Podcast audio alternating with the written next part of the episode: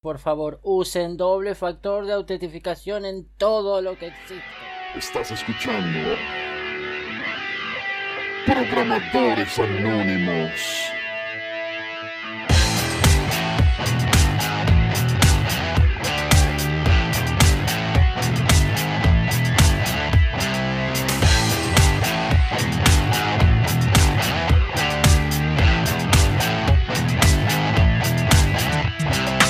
Sean todos bienvenidos al capítulo número 8 de la temporada 3 de Programadores Anónimos. Hoy exploraremos un día en la vida de un hacker. Les recuerdo que seguimos en la búsqueda de Patreons. Si te gusta el contenido, ayúdanos compartiendo el podcast o anímate a hacernos una donación. En Programadores Anónimos no solo hacemos podcast, también tenemos mentorías en software e iniciamos la serie de programas Express, una iniciativa en vivo para darle voz a esos comentarios que lees a diario en la comunidad. El día de hoy vamos a utilizar nuestros hashtags de Twitter. Denle la bienvenida a ING Raya al Piso Juani 7A. Hola, buenas noches. Y denle la bienvenida a arroba de Phantom. Buenas noches, gracias. Arranquemos nuestra conversación con la pregunta que no puede faltar. Entonces, a ver, eh, ya que estamos hablando con hackers, ¿podrían explicarme un poco realmente qué es un hacker? Porque se me vienen millones de cosas a la cabeza y creo que sería bueno si arrancamos desde la base. ¿Qué es un hacker? Ok, bueno, un hacker pues es una persona muy pila, muy ñoña, que descubre vulnerabilidades, llámese de pues lo más normal es de un computador, pero pues tenemos otro tipo de hackers simplemente descubre unas vulnerabilidades que otras personas no han visto y generalmente pues es alguien que tiene un conocimiento avanzado de cualquier tema que sobrepasa al resto y, la idea de un hacker es eh, empezar a, a, sacarle provecho a esas vulnerabilidades, saber qué hay ahí. Entonces un hacker es, por mí, digo, un hacker es una persona curiosa. Ah, yo creo que un hacker es una persona así, como vos decís, Juanita. O sea, un hacker es una persona que tiene para mí, o sea, a mi manera de ver, una persona con grandes conocimientos de informática. O sea, podemos decir una especie de todo, pero no todo, porque, o sea, uno no puede saber todo. Y cuando se refieren específicamente al término hacker y a las cosas que hacen, digamos que eh, no solamente yo puedo hackear dispositivos electrónicos, existen pues una serie de aparatos y de máquinas que son creadas por el hombre, en donde entiendo que un hacker puede llegar a modificar ese comportamiento y finalmente, pues, hackear cosas. Eh, en, su experiencia, ¿ustedes eh, han hackeado cosas que no sean necesariamente dispositivos electrónicos? Secreto. Mm, claro que sí, pero, pero a ver, hay que, pero hay que hacer una distinción. Yo sé que, yo sé que Phantom va a estar de acuerdo conmigo y hay que hacer una distinción. Eh, un hacker no es un ciberdelincuente. Exacto. Simplemente es una persona curiosa, sí. O sea, estamos hablando de un hacker, no estamos hablando eh, ni de crackers, ni de freakers, ni de... Ni de piratas informáticos. exacto. Exacto. Entonces, eh, que sí, que sí, en ese sentido, si hemos hackeado cosas, claro, claro que sí, hay sistemas informáticos, hay plataformas, hay sistemas operativos, está hasta el radio de la abuelita a la que uno le podía interceptar la señal. Si quieres, eso es un hacker. Obviamente sin, sin ninguna maldad. Pero ya hablar de craquear, ya estaríamos hablando de otra cosa. Y, en este momento entonces vienen a, a, mi cabeza varias cosas relacionadas con esto de hacking y tengo N mil preguntas porque realmente es la primera vez que tengo la oportunidad de hablar con personas que se dedican al hacking.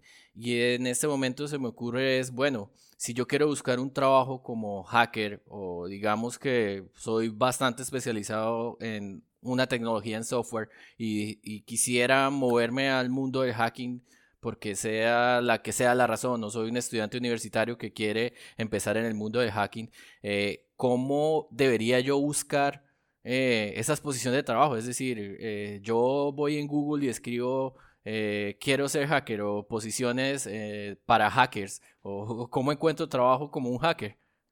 Eso depende si estás en Colombia o en Argentina. Dale, Phantom. Enseñanos de Argentina, por favor. Yo te, yo te digo ahorita lo de Colombia. Todo depende de cada país. Yo, por ejemplo, Tengo muchos contactos en México, en Colombia, en Perú y en Ecuador, donde vos decís, con, o sea, trabajar como hacker para empresas, genial, pero en Argentina vos decís hacker y todos creen que es un ladrón de banco, o sea, nada que ver. Yo acá en Argentina estoy defendiendo mucho el término hacker. Entiendo, pero ¿y cómo consigues una posición de trabajo? Es decir, ¿cómo produces dinero con esto? Seguridad informática.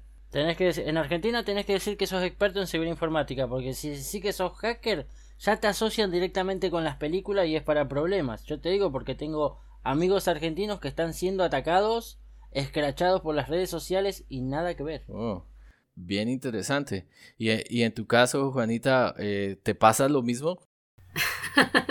en Colombia, en Colombia un hacker eh, es mal visto porque, pues porque ya todos sabemos de los muchachos que andan con hoodies y con eh, máscaras de Guy Fawkes. Pero en sí, si uno quiere conseguir un empleo como hacker ético, aunque decir hacker ético es redundante, aquí en Colombia uno busca como experto en ciberseguridad, arquitectos de ciberseguridad, también están los consultores, también está seguridad informática, pentester, más que todo eso. Ahora va mi siguiente pregunta. Hablamos de que hay que ser bastante experto. Redondeando mi pregunta es, ¿cómo me preparo yo y qué cosas tengo que estudiar para finalmente ser un hacker? Toda la vida. bueno, primero, primero eh, esto es para el que le guste. Sí, o sea, esto es para el que le guste, para el que tenga un alto nivel de eh, tolerancia a la frustración y que tenga exceso de curiosidad. Entonces, eh, y le guste obviamente Linux. Linux en su mayoría es por donde nosotros mm, trabajamos, ¿cierto, Phantom? Sí. Hablan de específicamente Linux.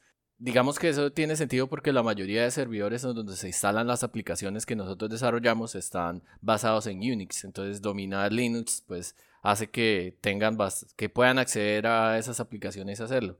Pero entonces, específicamente, ¿qué tanto se involucran ustedes con los desarrolladores que están creando e, este software? Es decir, ustedes programan pruebas automatizadas para ver que eso no esté pasando o es una labor manual de que les entregan el software y se ponen a hacer pruebas para que romper la aplicación o ver una falencia de seguridad con un sniffer o, o qué sé yo, específicamente cómo ah, interactúan con las herramientas que les proveen los programadores. Por ejemplo, yo desarmo los programas, los destruyo. O sea, si, los, si logro romper algún programa, listo, chao, no sirve, hackeado.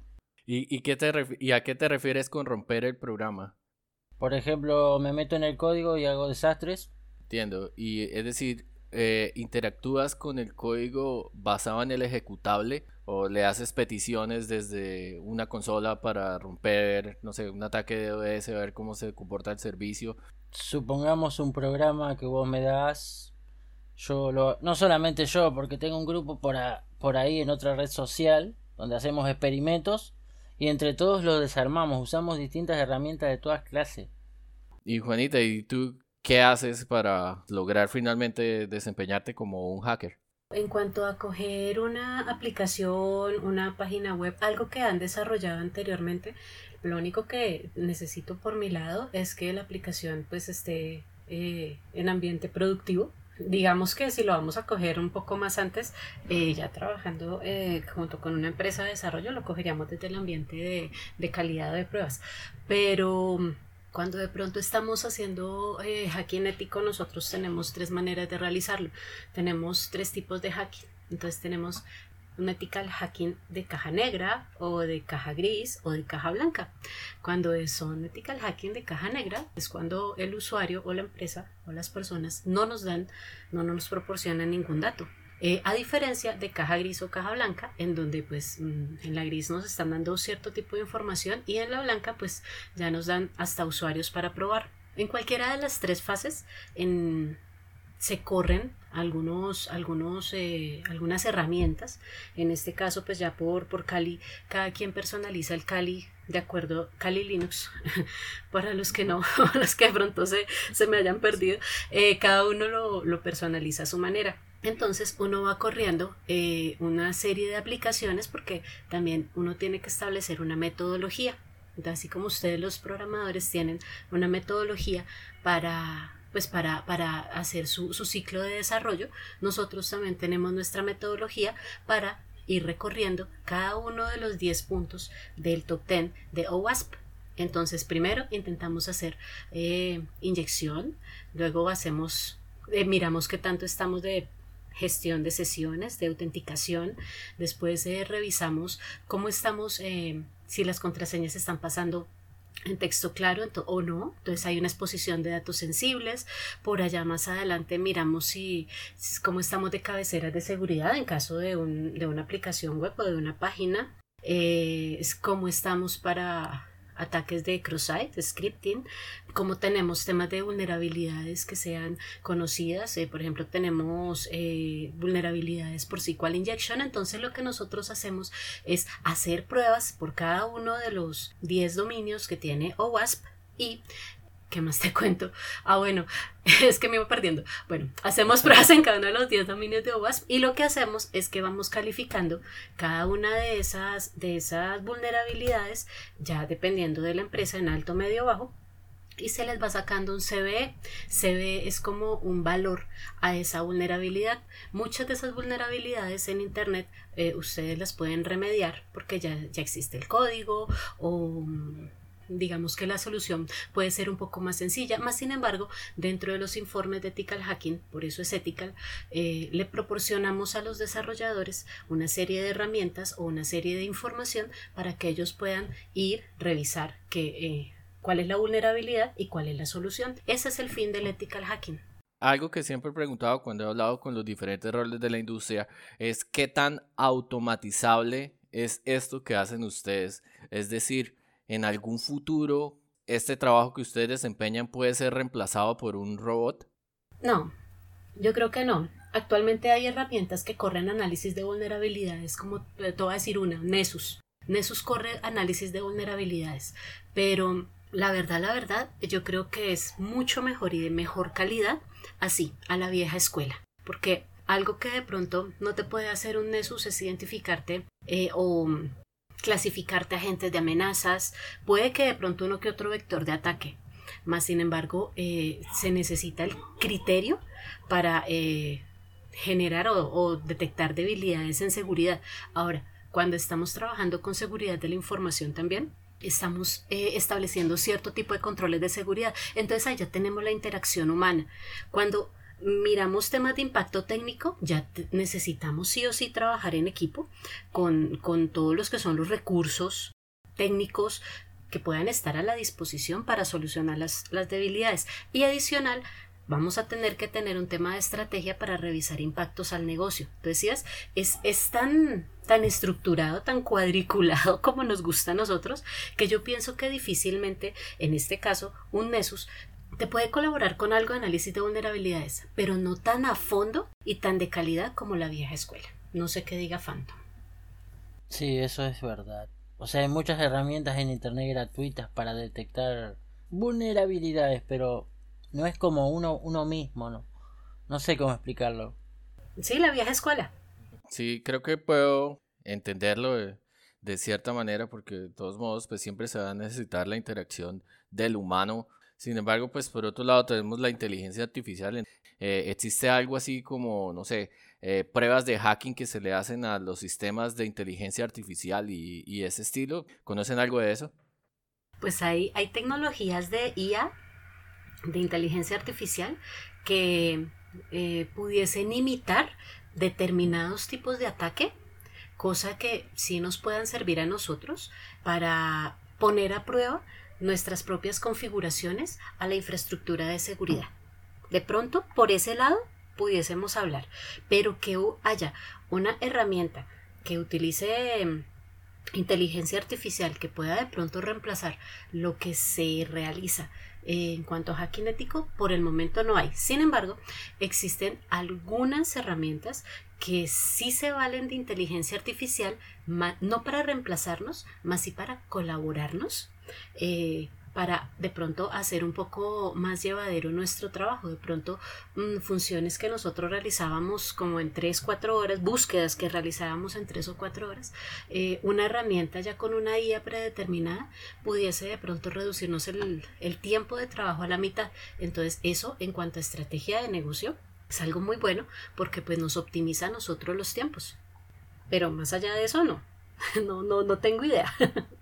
Y ¿has escuchado algo al respecto? Yo escuché hace un tiempo, hace mucho tiempo te digo, un programa que había logrado romper el segundo factor para poder robar cuentas de WhatsApp. Pero fue eh, corregido rápidamente. No sé mucho del tema, pero yo lo había escuchado y creo que fue un caos ese momento. Continuando un poco con el programa, cuando yo hago las comparaciones con los diferentes tipos de trabajo y los roles que hay en tecnología, lo que busco es tener un punto de referencia para todos. Eh, en este bloque lo que vamos a hacer es dividir la jornada laboral en tres, el pretrabajo, la acción y el desenlace. Pretrabajo corresponde a ese tiempo que dedicamos a organizar nuestra jornada de trabajo. La acción corresponde al tiempo que dedicamos ya a dar valor a ese negocio, a hacer algo realmente. Y finalmente en el desenlace es cuando ya se termina mi día. Supongo que en algún momento tienen que, no sé, eh, comer algo, o ver alguna serie o, estudiar. Si nosotros comemos. mi vida es un desastre. Tú, tú no duermes, ¿cierto, Phantom? No, ya no sé ni qué día es hoy. Pero, pero sí, entonces cuénteme un poco, ¿cómo, ¿cómo arrancan el día? Es decir, a ustedes tienen que reportarle a un manager que les diga, hoy va, voy a hacer tal cosa. ¿Cómo arrancan su día de trabajo? Escuchando rock. Oh, totalmente. yo no, no puedo con esa lógica, sí. No, yo también arranco el día igual. Y, es decir, pero ¿les tienen alguna lista de tareas de cosas que tienen que hacer o ustedes hacen lo que quieren? No, para nada. Pues yo, yo no hago lo que quiero, no sé, Phantom. yo sí hago lo que quiero, soy el dueño de mi propio trabajo. Hashtag bendecido y afortunado. Oh, o sea, eres contractor o algo de ese estilo. Mm. Mm. Él es el CEO de su propio empresa. Grupo de hackers, yo qué sé. También. Yo, yo tengo unos objetivos, claro que sí, yo también establezco objetivos. Yo comienzo mi día con roxito y con café. Ah, qué porque, Sí, porque, porque si no, no, no se, no se puede, por Dios.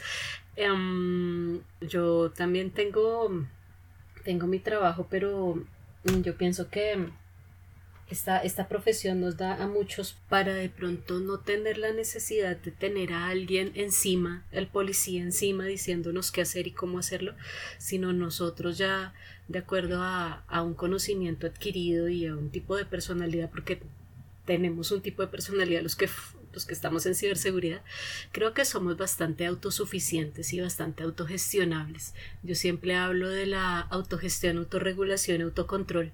Nosotros creo que tenemos de eso bastante. ¿Querés que te cuente cómo arranco mi día? Dale. Escuchando rock. Me voy a mi grupo de hacking y pentesting, donde soy administrador junto con otros administradores. Tengo 13.700 alumnos a los cuales todos los días les sigo y les enseño cosas, les paso información que saco de Twitter sobre cursos, todo ese tipo de cosas. Les enseño que un hacker no es malo. Después trabajo, lavo la ropa, cocino, soy un buen chef, eso sí. Hago deporte, trabajo, me meto otra vez en la web si encuentro algo raro así. También tengo clientes que tienen problemas. Juanita, tú cuando ya te dedicas a, hacer realmente algo. Sé que nos has venido comentando un poco de algunas de las herramientas que utilizas para finalmente encontrar las vulnerabilidades o, o, a la antigua ejecutar las cosas. Este, tienes como un horario de trabajo en donde dices de tal hora a tal hora voy a estar ocupado haciendo tal tarea o, o no sé, tienes que tener disponibilidad todo el tiempo. ¿Qué, ¿Qué haces cuando realmente te dedicas a hacer algo? Bueno, lo que pasa es que dentro de, dentro de esta profesión existen, existen varios subniveles. Entonces, eh, existen muchísimas personas que están en la parte operativa, que son los, los que eh, son los Red Team, los Blue Team, los Purple Team. Muchos de nosotros tenemos que, bueno, tenemos sí o sí, pues estamos perteneciendo a alguno de estos en mayor o menor medida. Mm, muchos son de disponibilidad fines de semana, dependiendo si hay tareas de mantenimiento. Eh, funciona igual que las personas de infraestructura. Pero pues ya cuando yo ya finalizo mis dos horas de trabajo, porque los ingenieros en Colombia solo trabajamos dos horas, guiño guiño, em, me, dedico a, a, revisar, a revisar qué hay en el mundo, qué hay de noticias. para mí Twitter, más que, más que un feed o un nido de, de chismes, em, es, es una herramienta de información muy valiosa, no solamente por toda la información que todo el mundo suelta, no, sino porque para mi caso a mí me sirve mucho ver, eh, haz de cuenta, es como ver Laura en América. y, y, lo llevas a la oficina y dices, miren, estuve viendo Laura en América y ustedes no tienen que hacer esto. ¿Sí? algo así. Entonces, eh, eh, también, también es de muchísimo, muchísimo aprendizaje. Entonces, ya una vez finalizo todo lo que es el horario de, de, oficina, no, yo soy persona, yo soy persona. a mí me gusta, me gusta pegarme a jugar Minecraft. Oh. ¿Por qué? Pues porque soy una persona así, así de aburrida. Me encanta jugar Minecraft. Ay, no. Y tengo mi grupito. ¿Cómo va a jugar Minecraft? dije, me encanta Minecraft. ¿Qué vas a hacer? No me digas que también juegas. No, yo juego, juego, juego más viejo. Ah, Mario. Oh. Eh, no. Duke Nuken. Ah, no. Yo cambié el Jedi Knight de hace como 20 años por Minecraft. Tú me acabas de ganar. Y, y Phantom, ¿a ti te da algo de tiempo después de todas esas cosas que nos comentas que puedes hacer? ¿Te da algo de tiempo para ocio o todo el tiempo estás como involucrado en todos estos temas que tienen que ver con hacking, enseñar y este tipo de cosas? No, sí, eh, hago deporte, aparte estoy construyendo casas, o sea, mi propia casa la estoy construyendo. Ya le dije a Juanita que me, me venga a ayudar. Sí, pero es que, pero es que de tanto estar sentada, entonces ya, Dios mío, ya, ya, ya estoy crujiente, yo soy crocante ya. Bueno, hablemos un poquito de educación y de las cosas que pues me, me venía conectando que pues hay que saber de todo un poco. Existen como eh, certificaciones o existe algunas páginas web en donde yo como programador o yo como estudiante universitario pueda ir para capacitarme en las cosas que se necesitan para ser hacker. Sí, yo sí tengo millón de certificaciones, o sea, todo de empresas privadas, porque ¿Cómo te puedo explicar? Con el tema, con todo el tema este de la pandemia, ahora de pronto todo se virtualizó, de pronto aparecieron academias, institutos, ahora todo el mundo es enseña hacking de golpe, no sé qué pasó. Por ejemplo, INCIBE, no sé si te suena, yo tengo certificaciones de INCIBE. Hay una red social que se llama LinkedIn, que también da muy buenos cursos. Tengo certificaciones, tengo como 40 certificaciones. Sí, también es buena. Eh, seguridad, seguridad informática de una de las facultades de mi, de mi país. También tengo certificación en seguridad informática. Pero solamente son cursos, o sea, un estudio específico. No sé, no sé, no sé cómo explicarte, pero yo no recomiendo ninguna actual de mi país. Porque es mucho bla bla. Cuando llegas a la acción no te saben explicar nada aparte de, estos cursos, también hay una academia muy simpática que se llama Backtrack Academy, o creo que el otro es Lisa's Institute.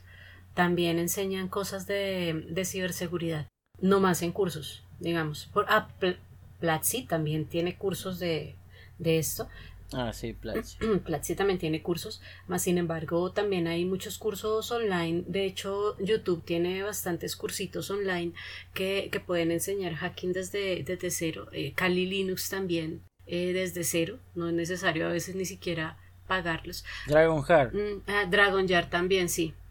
Ellos son los de los de ah, acá de Manizales, sí, para que la, la comunidad, eh, digamos, referente por el momento en Colombia. Eh, tienen personal muy bueno y las conferencias que ellos dan para que son, son bastante, bastante educativas. Eh, me encanta mucho las personas de, de Dragonheart. ¿Alguna vez escucharon de hacking público? Mm, No, ¿qué significa eso? Hacking Público es un grupo que nació en la red social de Facebook, que después se transformó en empresa y ahora ellos dan capacitaciones sobre, ¿cómo se llama? Ciberinteligencia. Yo estudié con ellos y tengo una certificación en ciberinteligencia.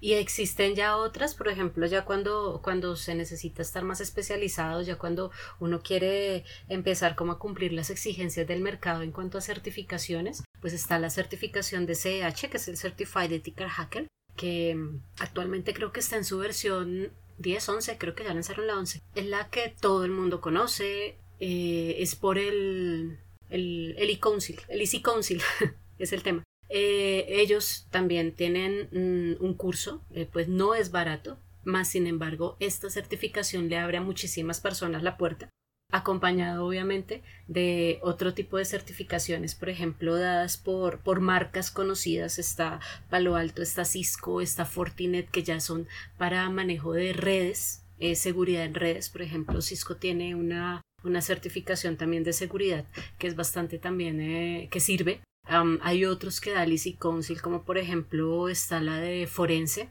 está um, la de seguridad ofensiva, que es la OSCP, que es la Offensive Security Certified Professional. Esa es muy buena, esa le da muchísimo ranking a las personas. Saben también que más le da ranking a una persona jugar, jugar, ¿no? Jugar a la a descifrar o a pasar las máquinas que colocan en Try Hack Me, creo que una es de una es Try Hack Me, y, así. Hay otras herramientas también que, que van afinando como, como las capacidades de las personas. Entonces, una persona que le guste esto, pues va a empezar a, a, a investigar este tipo de, de herramientas que están disponibles, muchas free. Y hay youtubers muy buenos que, que también enseñan ethical hacking.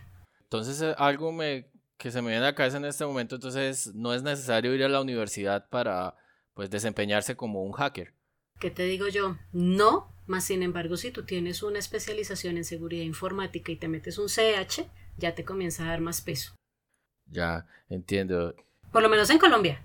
¿Y, y tú qué opinas, Phantom? ¿La, ¿La, universidad es necesaria para dedicarnos a ser hacker? No sé cómo, no sé cómo explicártelo porque en mi, en mi país todo eso está, está muy complicado. Ahora de golpe este año se empezaron a dar cursos sobre seguridad informática, pero no, no sabría decirte, o sea, yo siempre aprendí de internet y de los grupos y de los foros.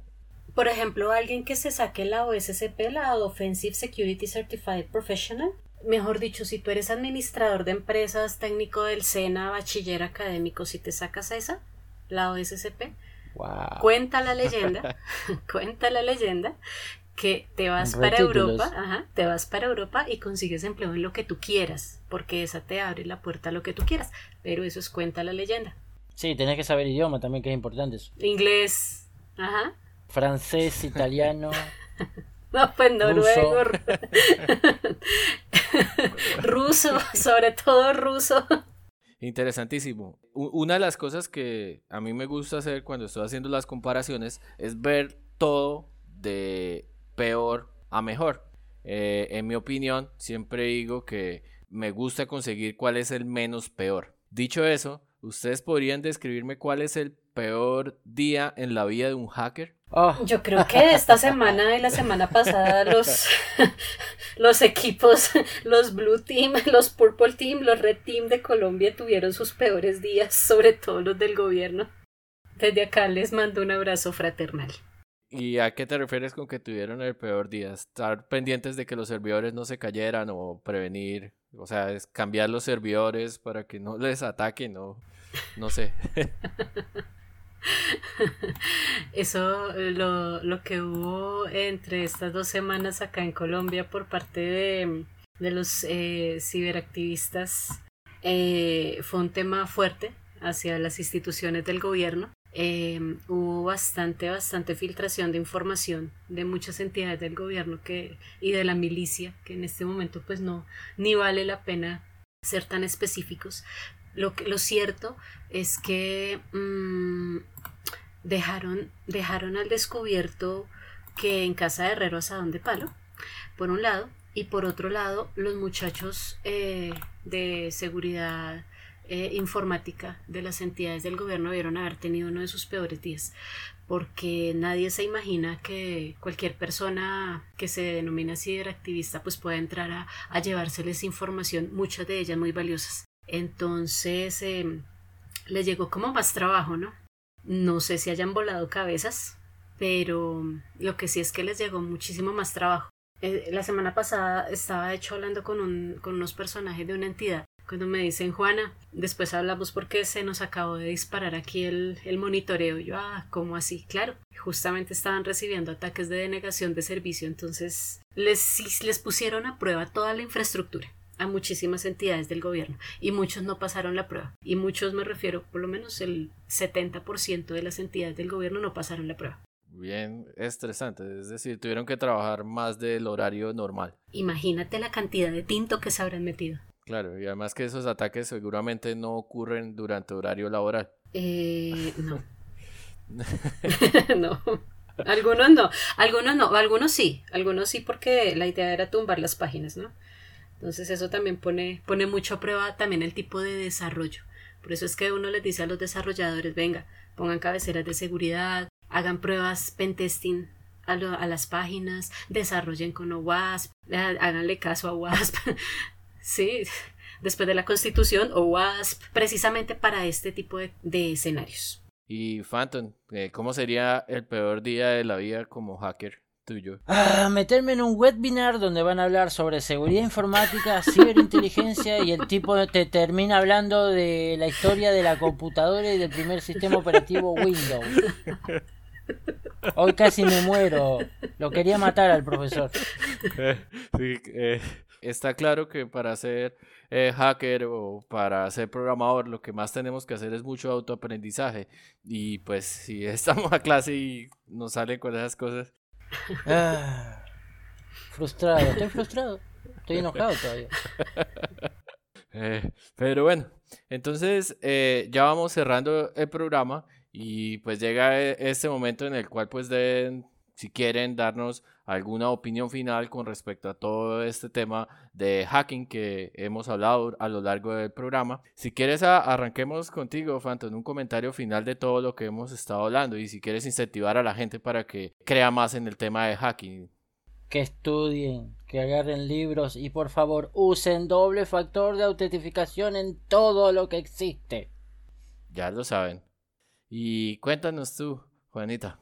Yo creo que lo que ha pasado en los últimos 15 días nos ha dejado una serie de enseñanzas a nivel de tanto de desarrolladores como de administradores de infraestructura. Cuando a usted, empleado de empresa, le llegue el canzón de seguridad o el canzón de ciberseguridad y les vaya a dar una charla de, no sé, de seguridad en redes o seguridad en teletrabajo o de pronto de las, de las mismas políticas de protección de datos o de seguridad de la información que tenga la empresa, no le dé mamera. De verdad, no le dé mamera. Créanme que es por su bien, no solamente el suyo eh, a nivel personal, sino a nivel empresarial. Si usted eh, maneja información muy sensible de la empresa, y no le para bolas a ese par de personajes ñoños que tienen la empresa que viven detrás suyo hablando de seguridad, créame que usted es el eslabón más débil de la empresa. Entonces hay que pararle bolas a ellos. Vea, formar a los empleados eh, es formar a las personas, no solamente para hacerle un bien a la empresa, sino para hacerle un bien a la persona como si, como tal. Eh, mantengan el software actualizado, lo que dice Phantom, utilicen factor de doble factor de autenticación, utilicen varios métodos de autenticación, utilicen contraseñas complicadas. Alfanuméricas. No queremos, por favor, no queremos una contraseña del 1 al 8. No, va a tener que cambiar mis contraseñas. Dele pena, ¿no? En serio. Mira, mira todas las contraseñas que se filtraron en estos últimos 15 días. A mí me dio vergüenza. Creo que las personas de seguridad de la información de estas empresas y entidades estatales, pobrecitos, les va a tocar una gran labor. Pero de verdad, las contraseñas del 1 al 8 no. Del 1 al 6 tampoco son más seguras, ¿no, señor? Ahora, eh, Colombia 123 no es una contraseña. Tu cumpleaños más el número de tu hijo no es una contraseña Listo. Otra cosa, utilicen protocolos HTTPS en las páginas web. HTTP, eso no, eso no. Traten de cerrar puertos. Ya el que lo sabe, lo sabe y me entiende, pero cierren puertos. Hagan backup. Ya. bueno. Siempre. Síganme en Twitter. Ya. Listo. Este, muchas gracias a nuestros invitados por su tiempo. Muchas gracias a todos por escucharnos. Este fue el capítulo 8 de la temporada 3 de Programadores Anónimos. Buena ciencia a todos.